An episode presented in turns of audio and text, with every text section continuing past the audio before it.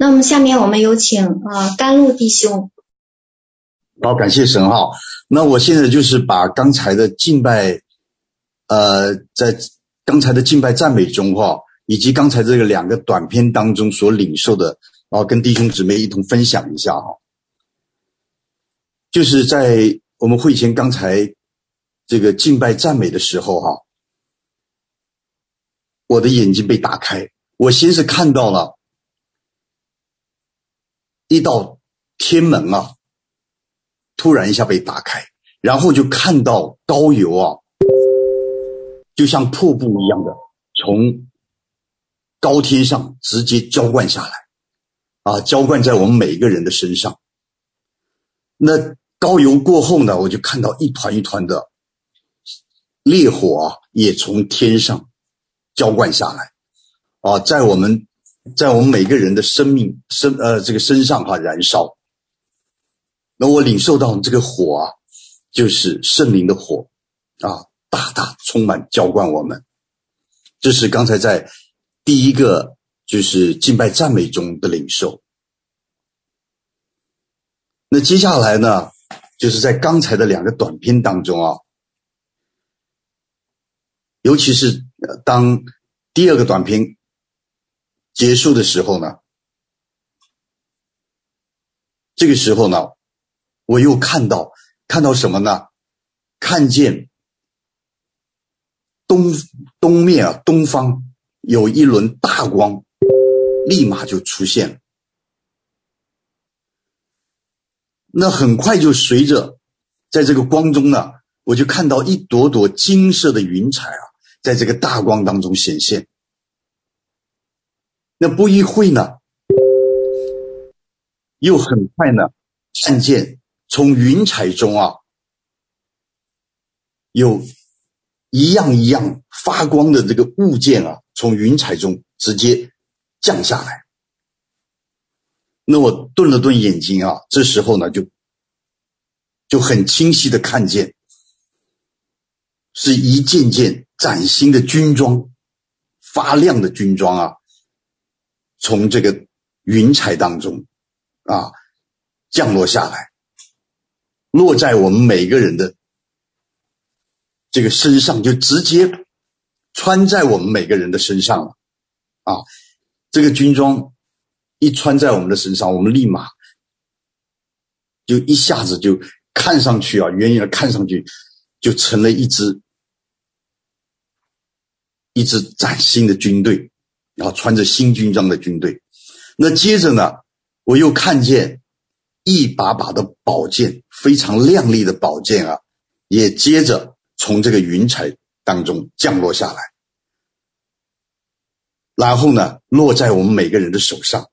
那我又看到呢，还有各种不同先进的兵器啊，也随着宝剑一同啊降落下来，装备在我们每一个人的身上。那个武器都是非常，看上去都是非常先进的啊，呃，装备到我们每每个人的身上。但是更加奇妙的是呢，这个时候我就看到我们每个人都拿着各样这个身上都有一把宝剑，还有还有其他各样的这个啊、呃、这个先进的武器。同时，这个军装上哈，我就看到在每个人的胸前，这个上衣的胸前啊。都有一个闪亮的标志，这个标志呢，我就非常注重看这个标志上，原来每一个标志上面都有一个文字，啊，有一个很清晰的文字，上面写着一个“旗”，这个“旗”呢是传奇的“旗”，不是那个骑兵的“骑”啊，是传奇的“奇”啊，都有一个这个标志镶在这个军装我们靠胸前的。这个这个部位，哦，当我正在还在思想当中，这么奇妙的军装和兵器的时候啊，这时候立马就从这个云彩当中再次传出一个巨大的声音，就是有大声音从云彩当中传出来。我跟大家一同分享一下哈，他是这样说的：“他说，我亲爱的众儿女们。”你们岂不曾知道吗？你们岂不曾听见吗？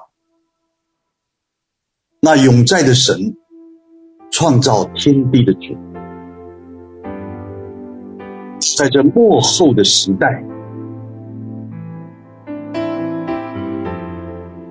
兴起他的仆人使女来率领你们，成为这个新季节里一支大能的军队。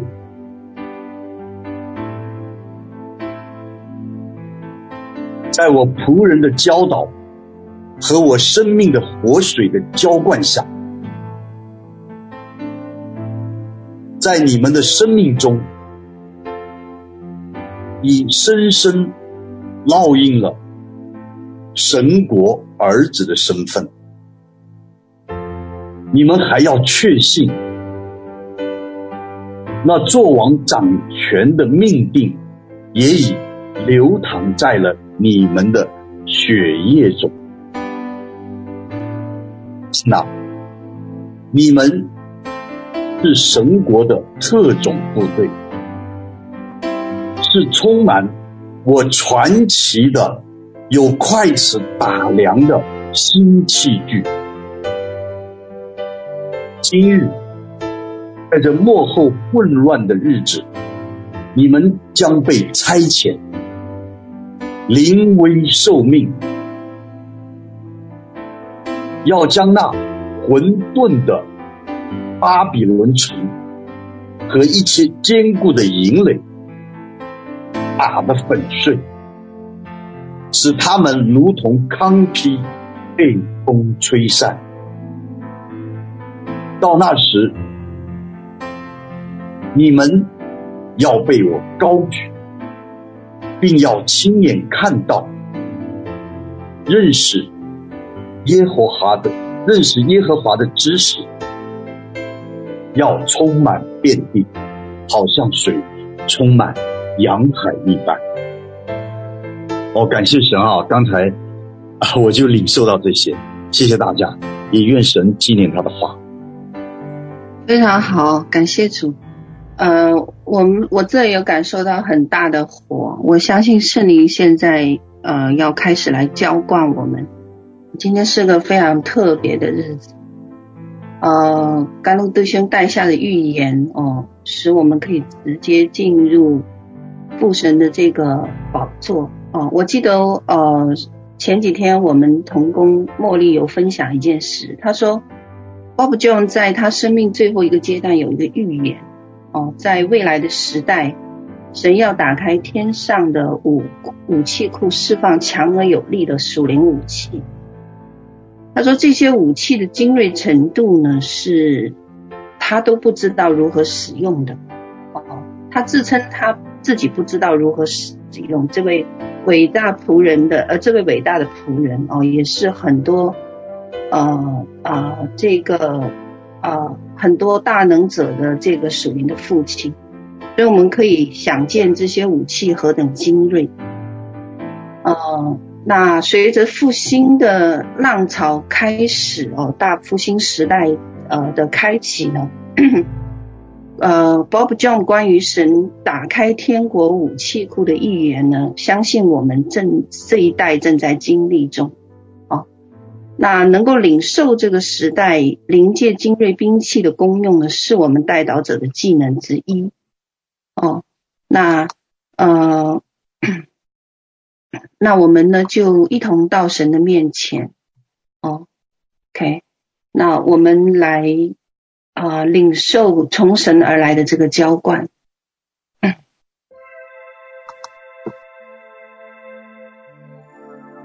主，我们谢谢你。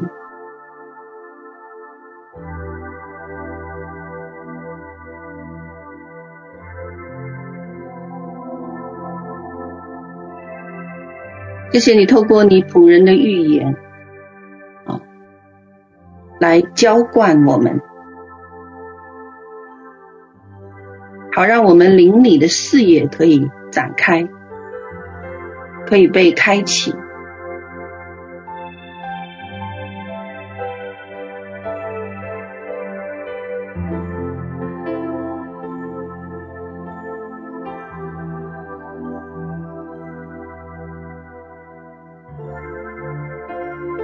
我们能够领受啊，你在幕后所要来浇灌的奥秘，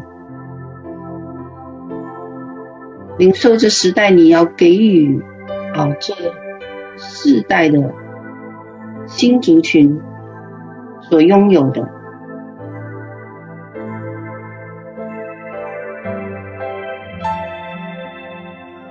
我愿神你自己将自己赐下给我们，好让我们能够与你同行，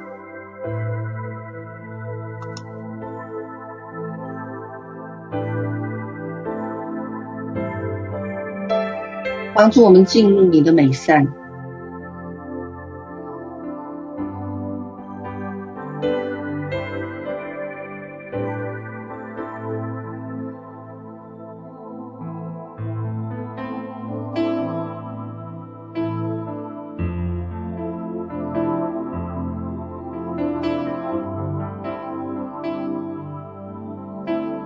接承接从你而来的这个高能，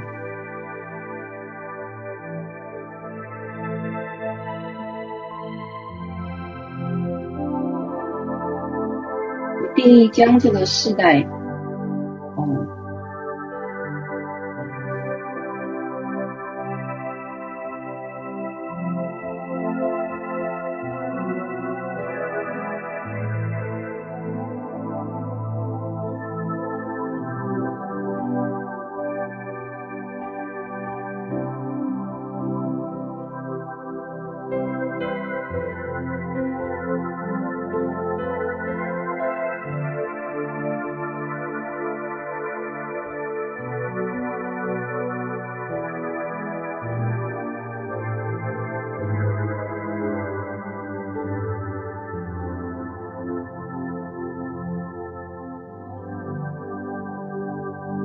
烈火焚烧，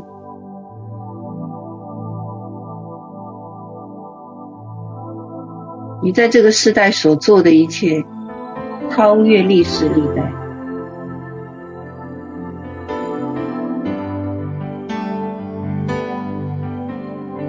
让我们更多的是认识你。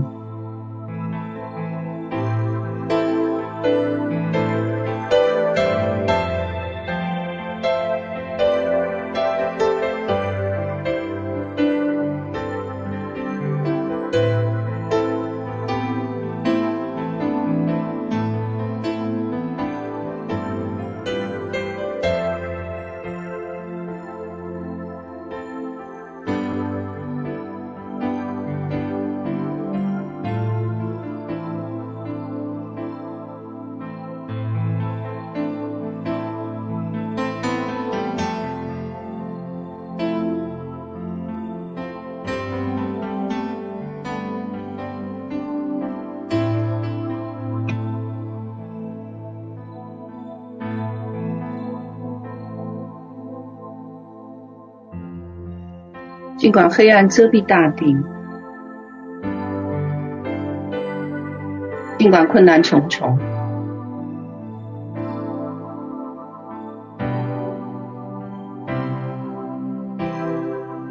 你终究会在天边撕出一片亮光来，你终究在列国当中来成就你。伟大奇妙的计划，你终究可以荣耀的转化列国，你终究在末世艰难的环境中，会使用你最意想不到的方式，对意想不到的人来成就你的工作。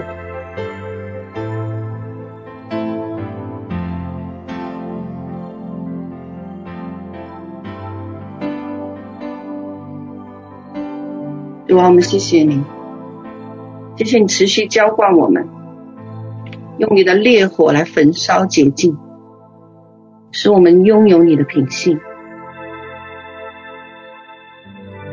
感谢赞美主，奉耶稣基督名祷告，阿门。好，非常感谢啊！如果不是因为要分享我们这个，嗯，这个。啊，今天的服饰哦，愿你们在听分享的时候，圣灵的烈火仍旧浇灌你们，仍旧能够激励你们哦。嗯，好，那感谢主。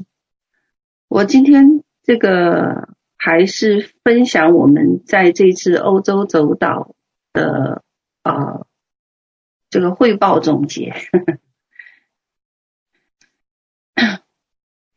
那我们知道罗马书八章十九节讲受造之物切望等候神的种子显出来。所以我们知道万物都在等候神国种子的显现。那我们跨入一个呃世代呢，就是叫做末后时代。实际上呢，也是一个无名无己的时代。哦，那么因为这个时代特别怎么特别呢？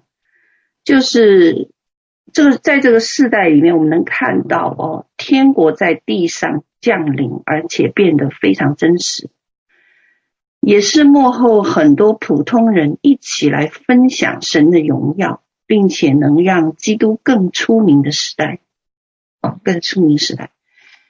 那么，呃，上次呢，我我有分享我们面临的第二个挑战，你们都其实我自己我，呃，我们我真的无意卷入人神天使哦和魔鬼的大战里。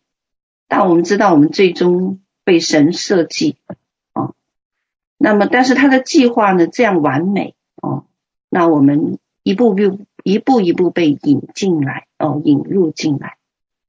上次我分享到第二个挑战，领导啊，就是说，呃，你所面临的敌人比你强盛哦，单凭自己的力量，绝对不可能打败他们。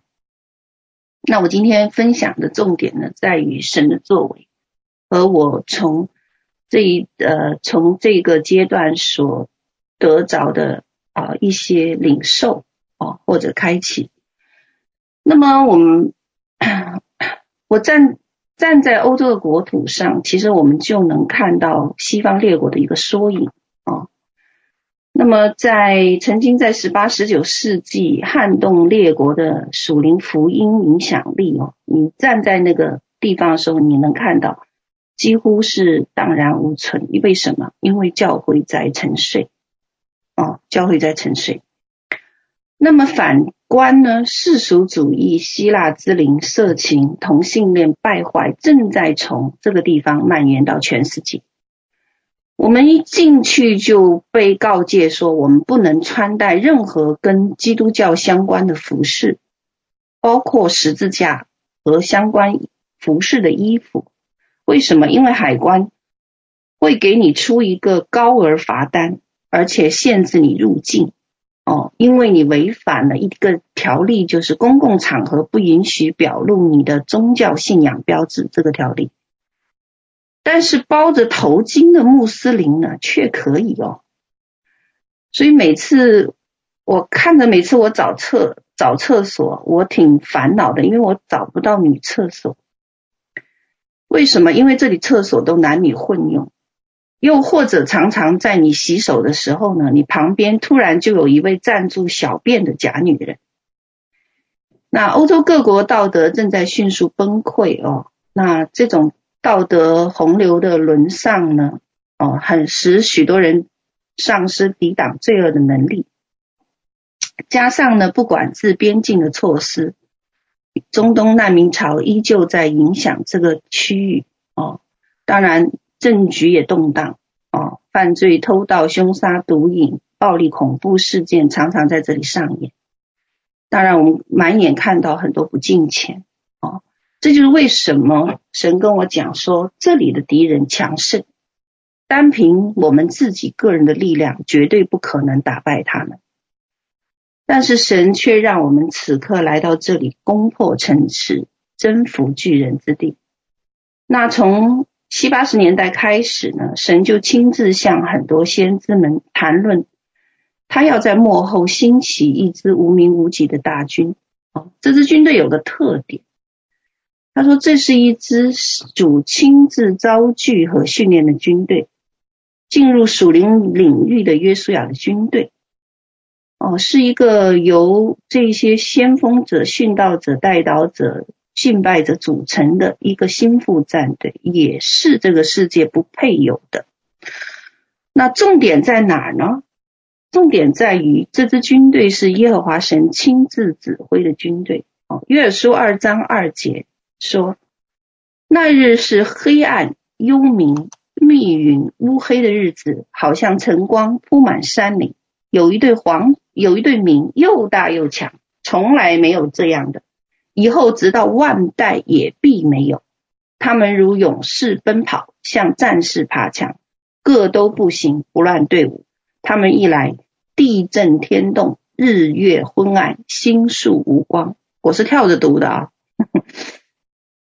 那二章十一节说，耶和华在他军旅前发声，他的队伍甚大哦。成就他命的是强盛者，因为耶和华的日子大而可畏。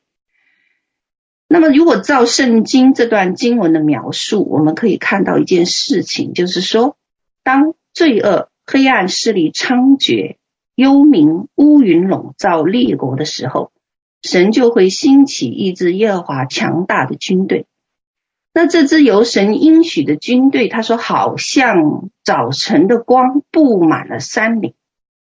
他们带着耶和华的话语出行，带着刑罚列国的使命。他们一来，就会地震天动，日月昏暗，星宿无光，连天象都会发生改变。他说：“这是以前没有的，以后直到万代也必没有这样的军队了。”那如果你认定你自己是这个时代承接使命的勇士，是圣经中预言的大军。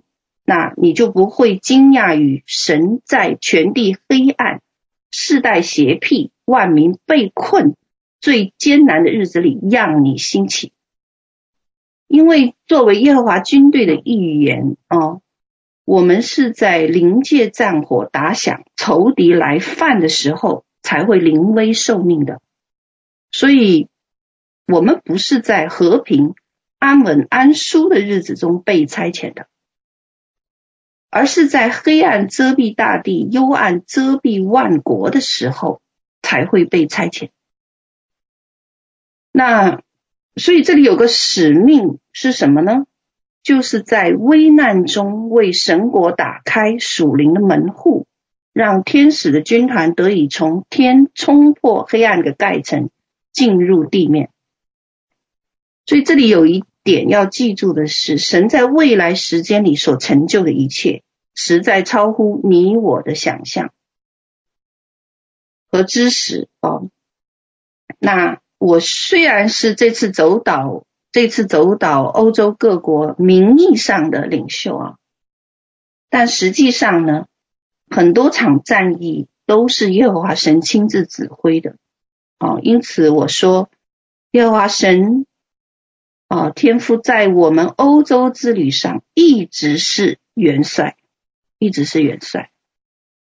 OK，嗯，第一个哦，他启示黑暗势力祭坛的布局，决定祭坛分布的准确方位，亲自描述每场战役的属灵地图。属灵地图是否分析准确，当然是走岛最大的挑战之一。哦，就像领兵出征，你最重要的一件事情是干什么？就是你的行军地图是否详细，攻击的目标是否准确。所以属灵地图是每场战役的核心。那欧洲城市呢，挺复杂，有时一处祭坛点上会叠加七层不同时期的祭坛。所以当你们看到那些密密麻麻的祭坛分析和对应布局的时候，不要将功劳归给那查资料的家人们，而是要将功劳归，而是要将荣耀归给神。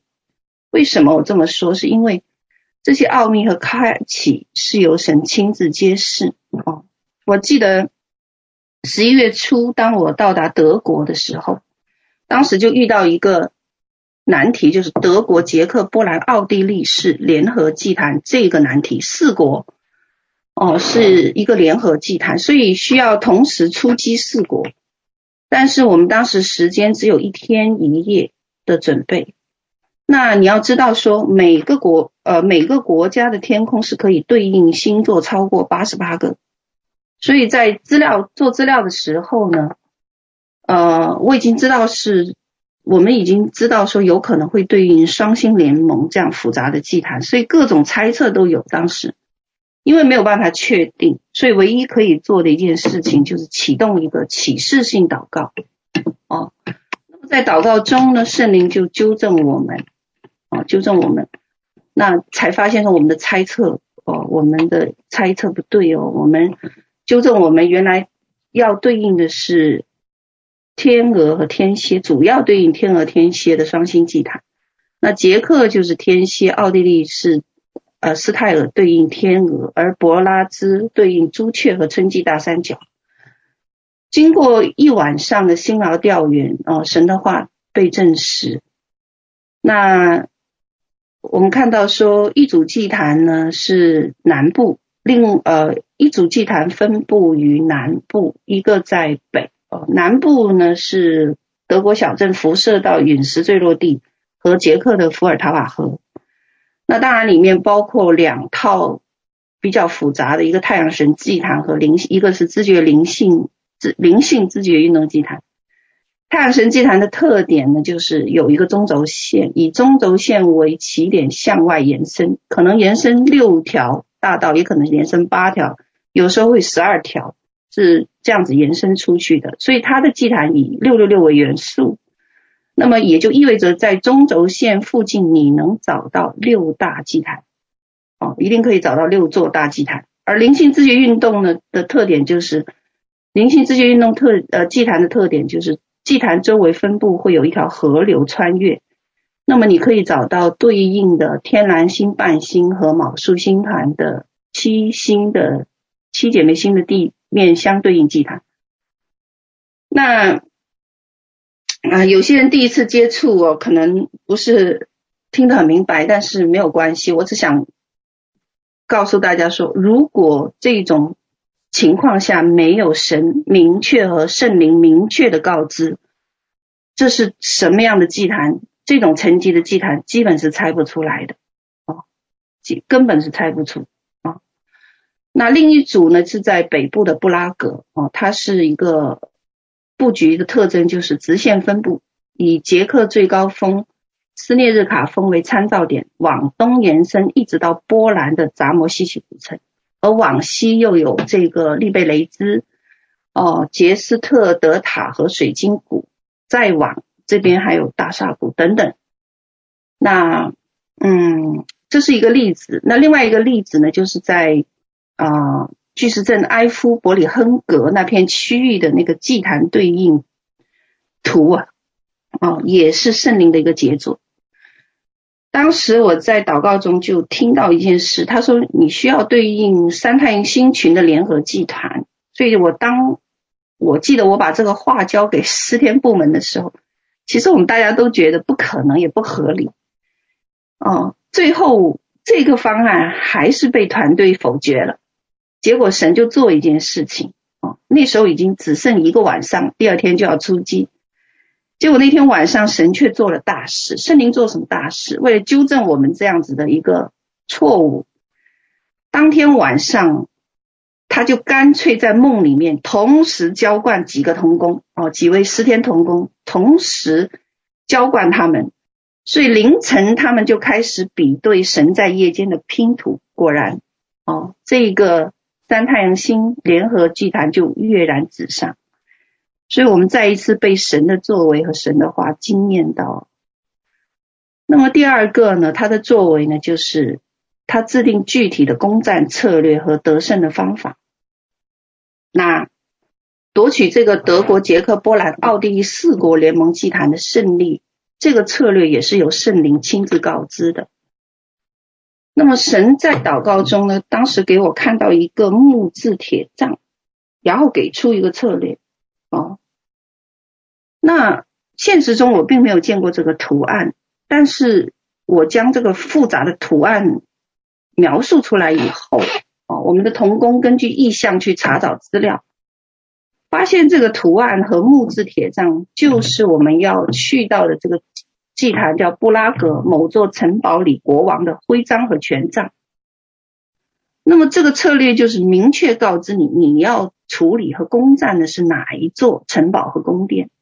啊，我记得最后有一个印证，是我们当中有一位童工得了一个异梦，哦，看见说，我将剑举起，哦，我将剑举起，夺了对方的王座，哦，那这就印证必定在这场战役中得胜的意思。另一个有趣的事情，有一个哦，有趣的事情就是，我们这次会使，我们这次使用声波和光波。哦，来改变黑暗势力祭坛的属性。那这是神给我们的一个方式哦，策略。那这次欧洲之旅的走导呢，按照神的指示呢，我们携带了产生光波和声波的机械，目的是要改变祭坛的属性啊、我顺服圣灵的这个带领，但其实并不明白其中的原理。直到我离开魁北克的前几天，跟一些人、跟一些物学呃、跟一些物理学者来交流，才从一些科研论文和他们的口中得知，哦，得知每种物质都有障碍，例如声波有声障，光波有光障。那一旦外来的声波，哦，呃，外来的声波，呃，透过这个不带电的物质穿越的时候，哦，也就是说，这个带电粒子，比如说祭坛启动就会产生带电啊。那带电的粒子在不带电的物质穿越过去，就比如说盐粒就属于不带电。那么如果速度超过介质中的光速呢，一些电荷就会飞速飞出。电荷的运动就会激发射电或微波范围的电磁波，那声波频率撞击声障就可以释放电磁波的紫色光，从而引发电子轨道的改变。那很多祭坛是特殊的岩石、水晶石，甚至有一些是某种宝石建成，所以一旦有外来的声波入侵，祭坛加上祭坛被上面被撒了盐粒，那这个。呃，带电粒子，因为祭坛启动就会带电，带电的粒子在盐粒这种不带电的物质穿越的时候，由于声波波频撞击光障，就会释放出与祭坛本身不一致的电磁波。那电磁波呢，是一种可见波段啊，与宝石或者其他矿石结晶相互作用下，宝石中的分子结构会发生变化，产生。光质变色，什么叫光质变色？光质变色就是连宝石本身的颜色颜色都会发生改变，或者改变波长。所以原来祭坛的电磁波的波长就会发生改变。哦，那我们知道灵界灵体本身是种能量体，透过波长进入物质界，也就意味着祭坛的属性会被改变。这是啊、到现在。我相信到现在我们才开开开始揭开，从物理的原理上来揭开神的一些神的作为哦。几千年前呢，耶和华神就已经知道，已经教导祭司在祭祀的时候要使用盐。那么盐除了洁净物品这个功能之外呢，能够分别为圣这样子一个哦。这样子一个属灵的属性之外，原来还有物理的功用在当中哦。原来还有这层深意。那么这种处理和改变祭坛属性的方法，其实在圣经里面是有曾经提到过的。一个就是耶利哥城墙倒塌，哦，声波的功能啊、摧毁城墙的一次记录。那还有一个就是啊、呃，约书亚让祭司。穿着胸牌，抬着约柜，哦，约旦河水就全然断绝，河床就干涸，所以以色列人就过了约旦河。这个是另外一种，就是光波和约柜的这个功能，哦，约柜的功能分开河水的一次记录。所以我们真的可以为我们的神喝彩哦，我们的神真的是一位物理大师哦。当然这是神迹哦，神迹只是后人啊、在神迹的时候能够看到说在物理上它是怎么形成的。那第三点，第三点是天父他差遣天使来帮助我们征战得胜，并拯救我们于危难中。这里面。有很多故事哦，我只我我我只找呃，我只分享一两个哦。我记得十一月十六号我们去的那个地方叫巴勒莫，巴勒莫的去那是为了寻找一个安达拉洞的具体位置。那这个有什么特别呢？这个地方呢是欧洲 LGBT 最早的遗址。什么叫 LGBT？就是女同性恋、男同性恋、双性恋和跨性恋的缩写。哦，那那当时呢，很可惜，我作为领队，我犯下一个致命的错误。哦，我们当时啊、有两支队伍上了那个岛，那我们这一支呢，攀了两次山。登了两次，两次都是两都是有千有一千多米，哦，辛劳了一天，我们以为完成了任务，所以呢，就从巴勒摩回这个酒店，这个酒店叫费德里克二世。那本来按照我们呃按照这个 Google Map 的显示呢，我们只需要一个小时就可以到的，可是就在二十分钟以后。就在一个叫做格兰德河的附近，诡异的事情就发生了。无论我们多么努力，我们一行有四个人，一一辆车就是找不到回旅馆的路线。那条高速路啊，明明是直行的，就会奇迹般的消失。所以一个小时以后呢，我们有个司机实在受不了了，甩。就就不开了，然 后我们又换了另外一个童工来开车，依然无法找到出路，所以来来回回我们在这个转弯这个地方上上下下几趟，无数次的逆行啊，那条路就是消失了。这样我们就过去有将近三个多小时，哦，你知道当时的环境哦，天空没有星星哦，没有月亮哦，基本上是。一片漆黑，伸手不见五指，我一点都不夸张。为什么？因为周围恰好是荒郊野岭，方圆五公里是没有住户的。哦，那前面有塌方的路段，塌方路段，因为，呃，那我们当时动用了前后方各种力量，都无济于事。那时候就快半夜了，快十一点多十二点。那我知道呢。一定是我，或者是我们 得罪了神，所以在这条迷途的路上呢，我就拼命各种悔改啊，在思考说到底在什么地方得罪了神，但是就是想不起来，困难没有办法解决，没有出路，然后圣灵又一直不说话，那我就知道说悔改的点没找到。我们当时每个童工都很沮丧，都很精疲力尽，看样子我们就要准备在野外驻扎了。哦，那这样下去真的不是办法，所以我就决定冒险，啊，让童工将车开下高速路，进入树林里，啊，进入树林里呢，从这个泥石流和塌方中呢，闯一条路出来。那。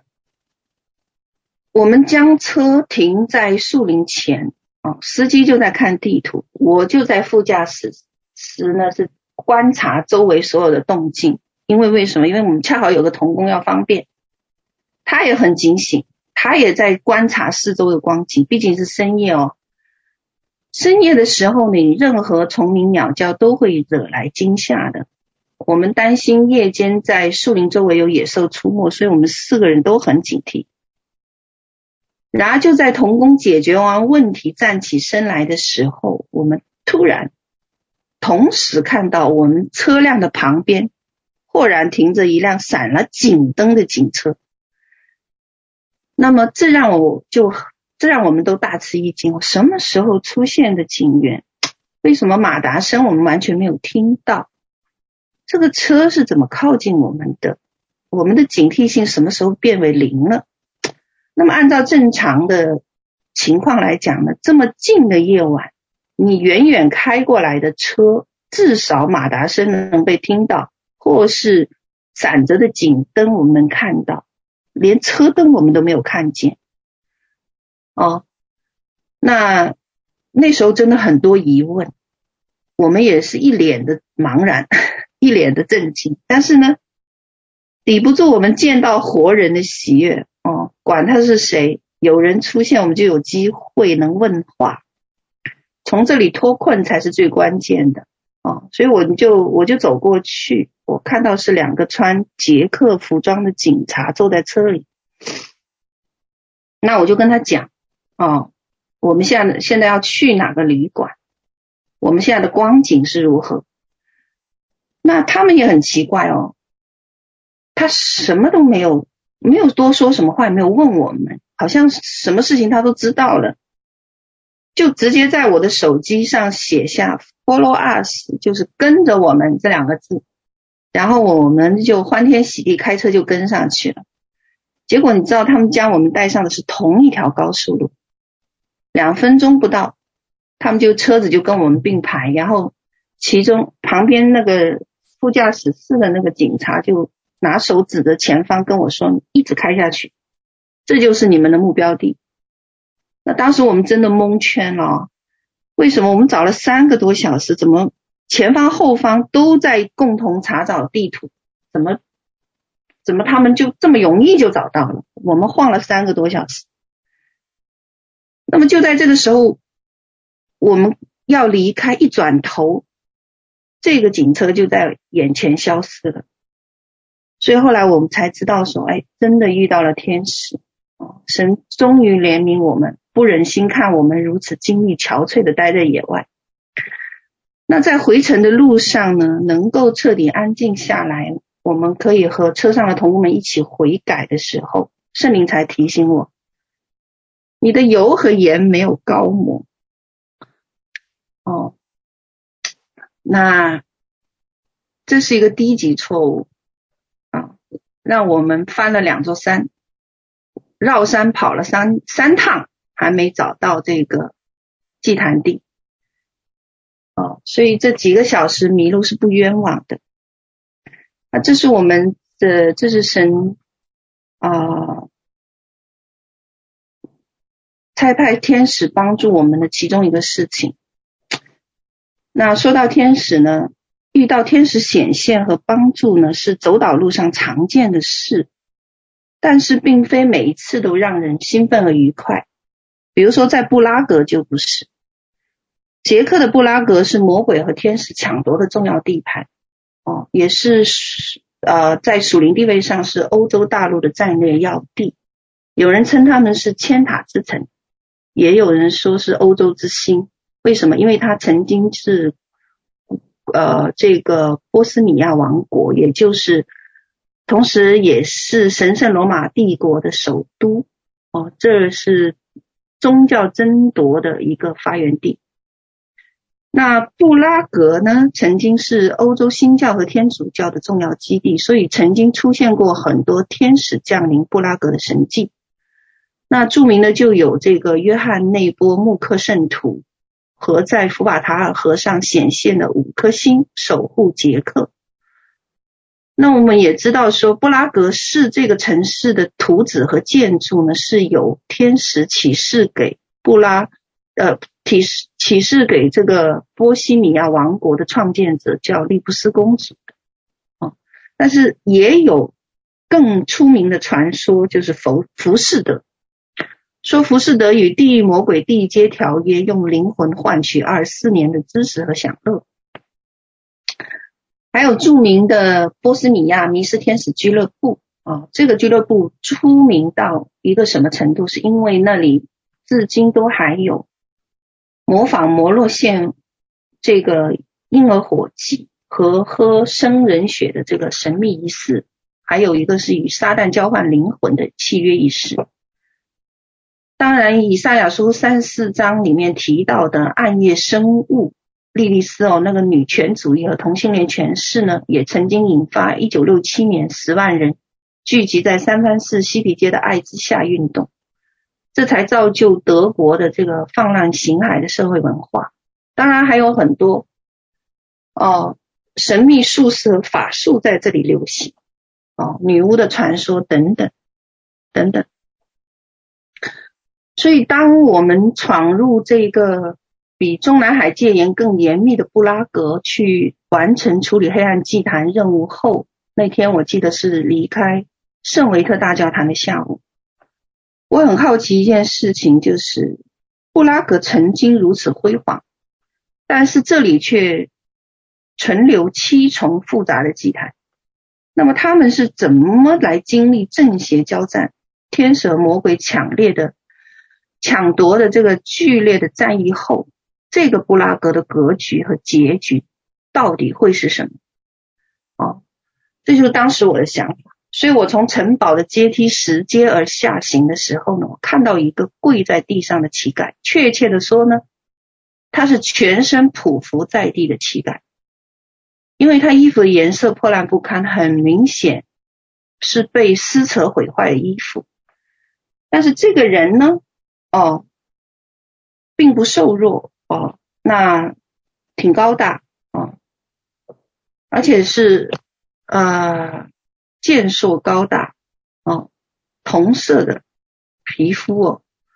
那么在这个人流，这里是人流繁密的阶梯，每个路人和游客都衣着光鲜。那么这里还是通往城宫殿城堡主最主要的通道。这个地方二十四小时都有警卫和军队人员执勤，哦，所以我在想，怎么可能？怎么可能？这个人竟然没有被驱逐出旅游区？难道布拉格不要面子吗？那人流来来往往经过，好像全然没有人看见他。那么就在我发愣的时候，圣灵突然说了一句话。他说：“这是布拉格的守护天使，就是布拉格今日的写照。”那我当时真的是。哦，感觉心里被一阵狂风搅断。我突然做出一个我连我自己都不清楚目的的举动来，就是我将我身上所有的捷克币放在了这个人的面前。那这个人抬头看我的眼睛，哦，就笑了。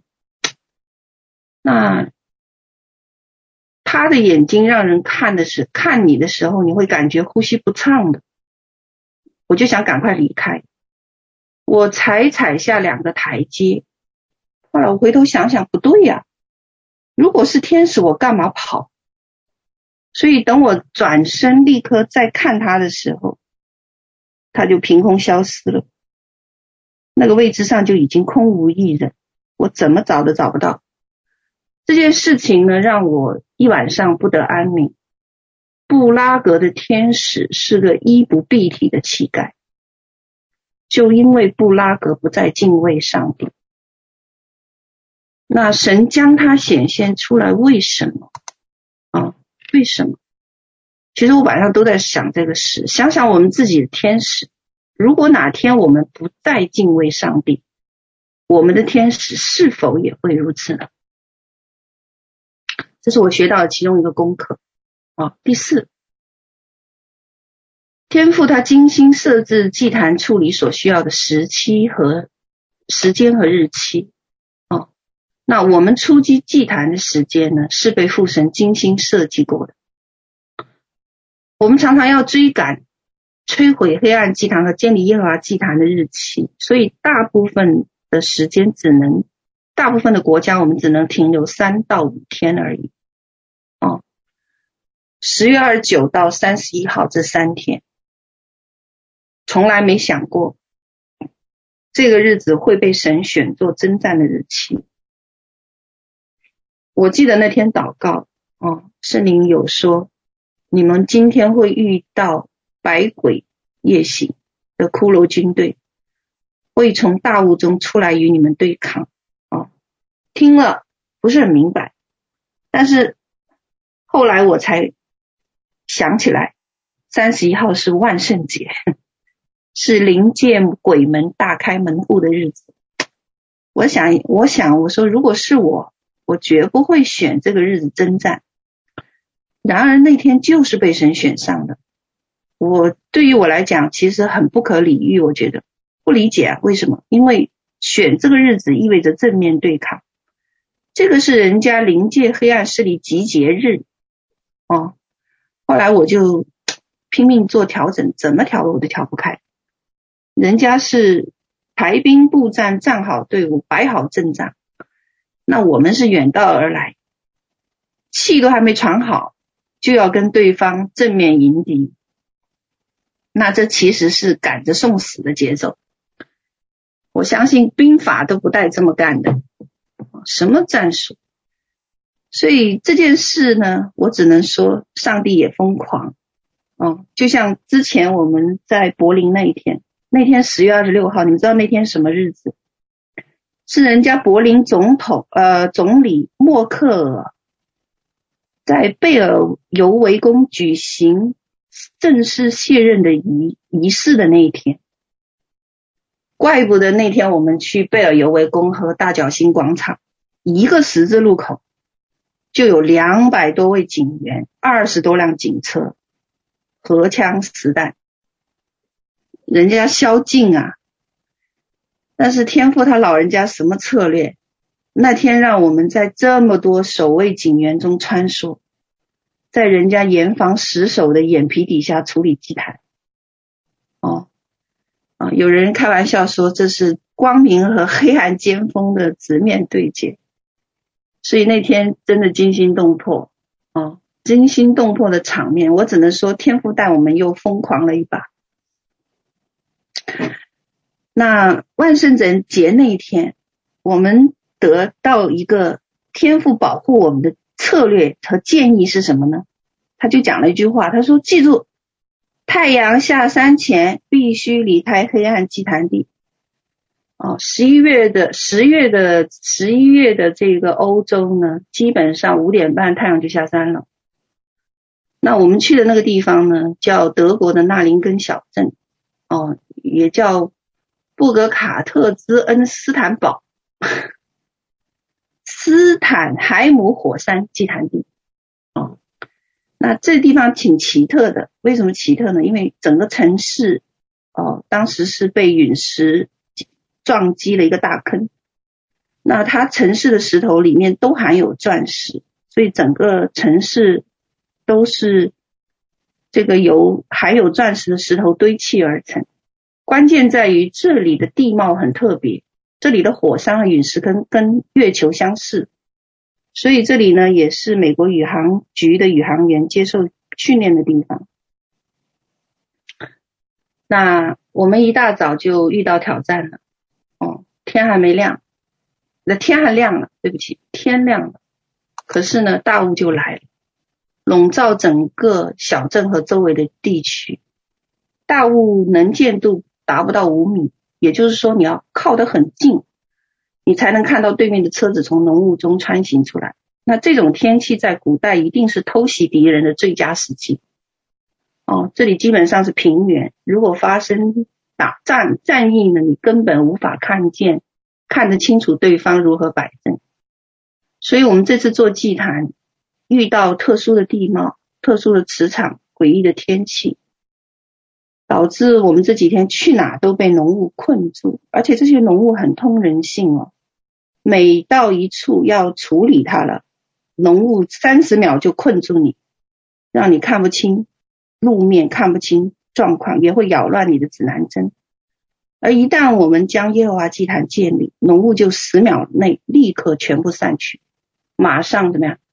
哦，有一幅图可以往下、往上、往下可以看得到。第三幅图就可以看得到，那个浓雾散得那么快，哦，从来没有在一个地方见过这种光景。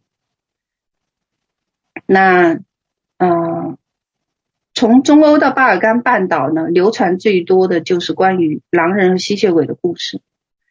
那我们要去的祭坛地呢，恰好是捷克著名的吸血鬼叫斯瓦琴贝格女侯爵的墓地。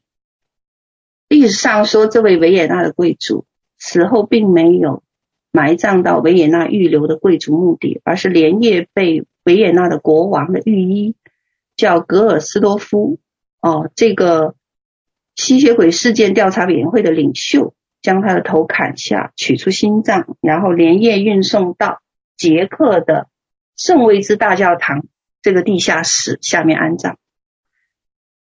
那他的安葬地呢和遗骸呢，至今无人敢开棺研究。很多考很多批考古学家曾经冒险进入，啊，最终只探测到地下有一个耗费不菲的拱顶。棺木是被封闭的，墓穴入口盖着一一块数吨重的石板。我两度进入那里，实在臭不可闻，尸臭。当然，这是灵界的臭味。从吸血鬼墓地出来呢，我就被攻击。那天，哦，头痛欲裂，身体发冷发颤。那天是我几年来参与属灵征战以来遭遇最大的一次身体上的实体攻击啊。那那天我们有两支前线队伍被差遣出去，一支呢在梅兰登堡遇到蜥蜴人，而我们这一支遇见的是浓雾、怪兽和诡异的大风。所以每个分队其实都能写出一部很长的故事、传奇故事来。你们问我怪兽啊，怪兽那一天呢，其实是最后我我们处理一处祭坛地，就是一千多米山脉以上的德莱塞尔巨石阵。上到那里是没有手机信号，所以我联系不到后方。那么我们其中两个童工进入。巨石阵去去处理祭坛，因为我当时就受攻击，所以等他们来的时候，就是在车子哦，那时候天黑了。那时候呢，有一些年轻人呢，他们故意在万圣节夜间来跑来找遇鬼的冒险刺激，连这些年轻人都离开了的时候，哦，在前方树林里。就出来一个两到三米长的怪兽，像狼又像蜥蜴，偶尔直立行走。哦，我就在那个地方碰到的。这种故事，那几天真的故事很多。直到处理完最后一个祭坛，才看到太阳光线将这个云层撕出一处亮光。说明什么？说明这三天几场战役，双方势均力敌，打得不可开交。结果我晚上呢就被神提到天上，做了一个梦，说。我带着天使天军队伍，啊、呃，和天上的十二星宿带领的十二个军团在打仗，场面壮阔辉煌，打得难解难分，是一场势均力敌的战役。其实很明显哦，可以看到说是神安排这个时间，让光明和黑暗正面交锋对决。啊，我当时在想。神这样做只有一个目的，就是我不偷袭你，哦，让你看看天使真实的实力，远道而来不休息也能胜利。后来，后来我就发现，十月那三十号那天，天上发生了惊心动大举的奇异天象。什么叫惊心动大举的奇异天象？讲的就是说，管理战争的堕落种子要倾巢而出啊。往下，好，当然还有我们去埃特纳火山啊。神当时说：“我只给你两天，两天你就要给我撤。”其实你们根本不知道，那时候在埃特尔火山，神真的就只给十六号、十七号。为什么？你知道？之后我就不得不离开，为什么？因为当时报道龙卷风袭击了我们处理的祭坛地，泥石流毁坏了那里的桥面和路面。那在意大利北部的米兰的时候呢，只给一天哦，神说我只给你一天，就那一天阳光日，你去给我攻克阿尔卑斯山脉的那个黑桥布朗纳峰啊，果然二十四号以后全部是暴雨阴天，那就意味着完全无法登山。第五，天父教我们团体如何使用神儿子的权柄，指挥天地万物、日月星辰，让他们降服在神儿子的权柄之下。这是我今天要分享的一个重点啊！这次也是我们这次欧游的一项收获，就是圣灵亲自指导我们集体使用神儿子的权柄。这里我提我们。我们指的是整个后方的代导团和前线的走导同工一同集体性的使用神儿子权柄的教导。那我记得前几次的环阳礼游呢，大部分的见证都是我个人在使用这个权柄啊，听万物交谈，让动物带路，命令气候转变，兴起大雾，搅动风暴，让太阳停住。哦，等等，那这次能有什么更大、更美好的突破呢？出发前，我跟神之间有一次关于这方面的谈话。我盼望我们的属灵孩子和施工的家人们能有机会一同在这一次的这个欧洲之旅的中呢，来运作和学习行使神儿子的权柄。我不希望那些只是知识，他们在施工所学到的神儿子的身份和权柄，可以在实际中运用出来。所以有几件事情是出发前神给的一个教导。嗯，他讲了两件事。他说：第一，我跟你立约，那你跟他们，他们跟你就订立同一个盟约。嗯。那，神跟我立约，约代表一种交换，这我们必须必须知道的。一旦我一旦接受这个约，我就要拿出我所有的来交换。什么叫什么意思？就是我的生命交给神，就是把自己全然交给神，而神呢，就将他自己给我。那么双方共同彼此会拥有一切。什么是我所有的？就是圣经讲的：我的名声、我的脸面、我的自尊、我的老我、我的心，甚至我的命。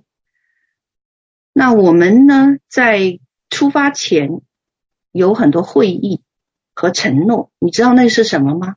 是彼此间订立的盟约。这上当中是需要一个立约的关系的。圣经说盟约。盟约一旦订立，就是意思就是说，我就是你的背后，你就是我的前胸，我们的生命荣辱都捆绑在了一起。所以在会议中，我需要让家人们知道一件事：彼此一旦盟约立了约，就要进入相爱的关系，彼此共用彼此所拥有的一切和资源，和提供彼此保护这种关系。所以在欧游之旅中呢，我们捆绑在了一起，但是并非所有参与的人都能真正的明白委身和立约的含义。哦，这一次的欧洲之旅，这一个让我更明白盟约到底是什么。就像如果你只是在施工这里服侍做工，没有真正委身立约。实际上，你是一个工人，不是一个继承者。你学到的将是知识，而非恩高，更不会继承产业。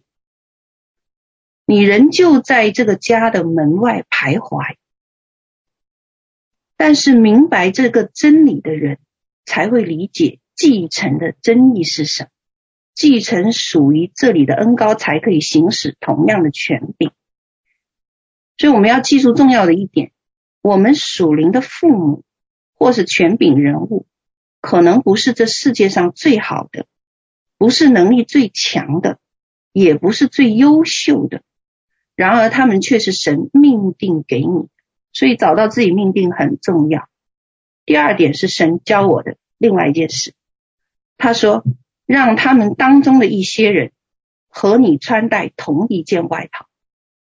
哦，再讲一遍，让他们当中的一些人和你穿戴同一件外套。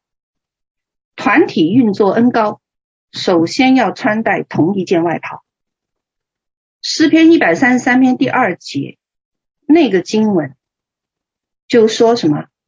就谈到恩高是如何流动的。他说，好比贵重的油浇到亚伦的头上，流到胡须，又流到他的衣襟。他是说恩高的流动，流动是要从权柄人物往下流淌的。所以门徒只能披戴你所服侍的人的恩高，属灵的孩子也只能披戴属灵父母的恩高。那立约仪式中献祭过后，接下来要做一件事情，就是双方会交换外袍，就是对方的权柄。所以为什么神跟我说，我跟你立约，那就是他愿意。他的那部分有一部分的权柄，哦，交给我。那交换外袍，意思就是我将我权柄之下的都给你了。那以利沙就是这样承接以利亚的恩膏的，而亚伯兰和约和华耶和华立约以后，当时法老要带走亚伯兰的妻子萨莱。耶和华就怎么样？立刻介入，要降大灾与法老和他的全家。这在创世纪十二章讲的。为什么？因为这当中有一个神与亚伯兰盟约的关系。这个盟约导致亚伯兰的事就成为耶和华的事。所以为什么后面神是列国的父，亚伯兰就承接了这份恩膏，也成为列国之父。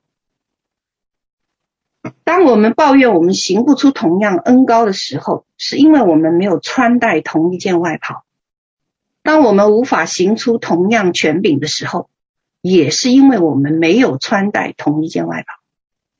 我们仍旧想靠自己的能力来生活，仍旧试图来掌管自己的家庭、侍奉或财务。那我们是凭借自己拥有的一切来行事，而没有交换外袍。哦，如果你跟基督交换外袍，就是我的生命不属于我，我将生命交给你。我发现我们很多人喜欢宣告神所赐的应许，宣告神的权柄。我们常常做这个宣告，对不对？但是有一点，看不见自己需要将权柄交出来。不以自己的这一个所拥有的和神交换，你就无法继承真正的权柄。哦，这就是我们不了解委身和盟约到底是什么。降服下来，尊荣神赐的那个盟约和那件的外袍，哦，将你自己交出，才会发现生命中的各个层面开始运行在基督更大的权柄里。那因为这个盟约的地位，才使得我和我团队里的一部分人可以一同来学习运作神儿子权柄的大能。所以我们做了很多与当地天气预报完全相反的事。哦，真的很多，我我连我自己听完之前的一些录音，哦，有很多都记不住了，但是。我记得的是十一月四号，我们祷告让多雨季的布拉格放晴。哦，十一月二十六号，巨石阵踩点的时候，那时候太阳已经落山的时间。可是后方代祷团又跟我们前方共同创造了一个不落夕阳的神迹。二十七号是暴风雪，下大雨，天气预报一个星期都是有暴风雪和暴雨的。可是，一个小时的代祷就能让雨水停住，乌云散散去，乌云和太阳相争。所以那天我说，我们一起来祷告。我说我要到目的地的时候，雨要住，完全停住，而且路面要被晒干。那一个小时以后，果然太阳出来，违反常规的天完全晴朗了。直到我们做完祭坛那天，一直到晚上都没有雨水。哦，这又一次跟当地的气候完全相反。那到十一月三十号，十一月三十号，在那个艾夫伯里亨巨石阵，当天是进入阵中的时候是下的是大冰雹和冰雨，倾盆而下呀。那我给后方代导就发出一个指令，行使儿子的权柄，不到五分钟，雨水止住。哦，更神奇，你知道一件事情，当时那个凡是靠近巨石阵是不会有手机信号的。那天做完祭坛，在我出来前，我一打开手机，所有的信号全部来到。哦，这。这个是做完祭坛，连祭坛的属性被改变后，能够让这个手机信号进入居士的，这真神了哦。所以天父有天晚上问我，他说：“我难道不配拥有一支最严谨的纪律和最忠诚的军队吗？”哦，因为他是万王之王啊，他当然值得拥有一支忠诚的皇家部队，不是吗？那我相信我们很多人被隐藏训练很多年，分别自己不退缩，学会轻看世界胜过世界的影响力，就是为了得胜的那一天而甘愿被训练的，好叫我们有能力在其他人逃跑、跌倒、惊慌失措的时候，仍旧能够站立得住，而且完成托付和使命。哦。我要结束了啊，所以感谢神啊！传福音呢，确实有很多方法，摧毁黑暗祭坛，重建耶和华的居所，释放人心，就是其中一种。这是我们被托付的使命。哦，好，我们每个国家都有自己根深蒂固的坚固营垒，它遮盖在各国上方的黑云之上。哦。上面有重重厚重的盖层，也是堕落众子掌权者的地盘。启示录十二章有一个应许说，天使长米迦勒会带领众天使征战，必得胜。幕后有复兴的大收割，幕后荣耀必超过起先的荣耀。如果这些是神的预言，就意味着它是必须要发生的。所以，那么无论敌人采取何种措施来拦阻，哪怕阻力再大，福音的地图再硬，我们在列国见到的阻碍必定是有出路的。嗯，所以你看看，现在他不是将人差遣出来，不就是为了搜寻、开启列国？开启欧洲列国和城市荣耀复兴之门的钥匙吗？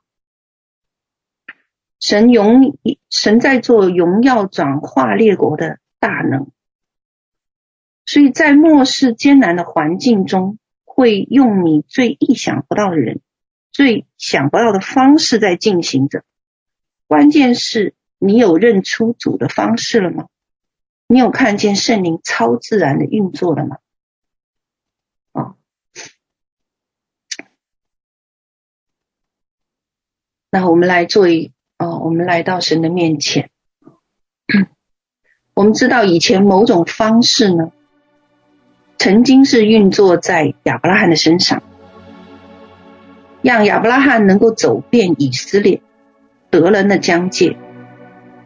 神又开启某种方式，用在希伯来人的身上，使得整个以色列民族从法老王的体系中被救赎出来。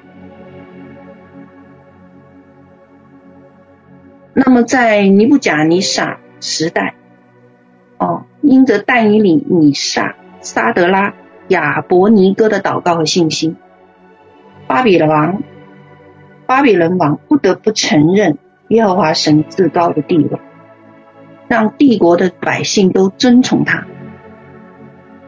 我可以说很多哦，当然还有约书亚时代。施洗约翰时代、耶稣时代、使徒行传时代等等，他们所面临的世界局势和艰难，和我们相比，其实没有多大的不同。尽管困难重重，尽管你现在好像看到环境兴起，困难重重，但是的抵抵挡不住裂谷还是不同程度的迎来转化，那个改变生命的影响力还是传到了外邦人中。对辖制的列国有脱离辖制的方法和钥匙，那个会那个掌握在父神的手中。现在正准备交到这幕后一代无名无己的新族群，所以我恳求神释放他的高某，好让我们能够站立得住。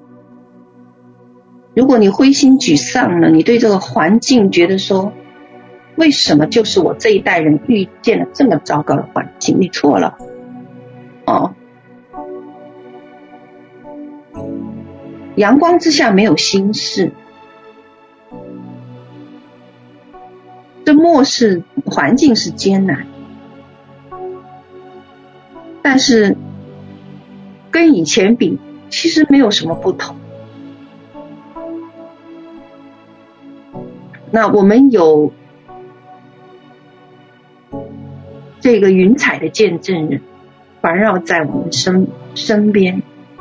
好，让我们得知，在这个世代里面，这个转化列国的大能依然存在。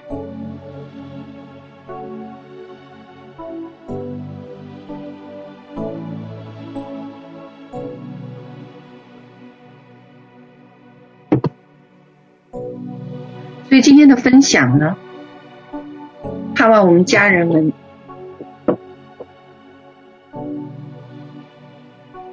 真正能学到，学到的不是知识，嗯，而是学到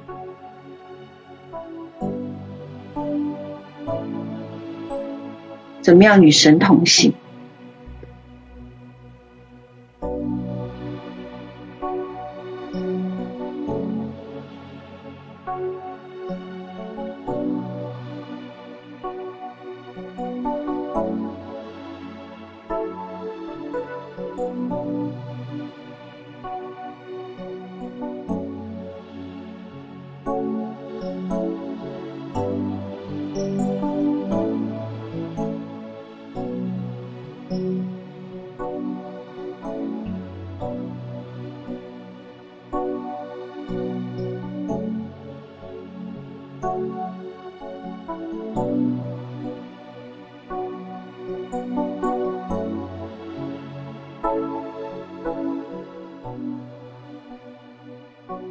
让你们了解什么是委身和立约，不要再在徘徊了，不要再做这个堵在家门口的人啊，不懂得进来，也不要让，也不要只是做个工人，神要你做个继承者。继承产业的人，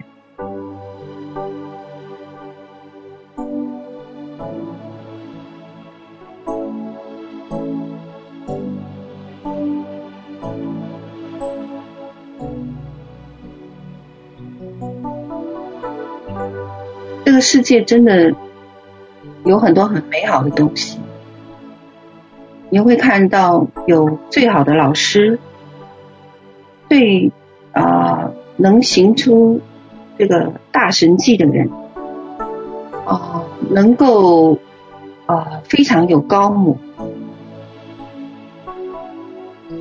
你可以看到这个世界有很多这样美好的东西，可是那个不是命定。哦。所以你再怎么追那不是神量给你的。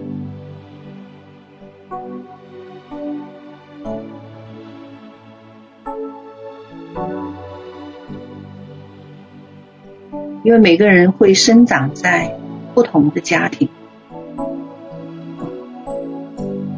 神按照命定带领你，按照他要给予你的部分带领你，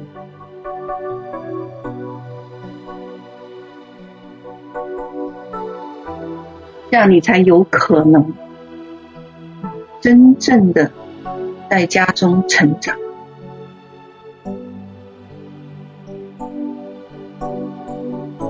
所以感谢主。好，我们就做一个主导文，我们就结束。我们在天上的父，愿人都尊你的名为圣。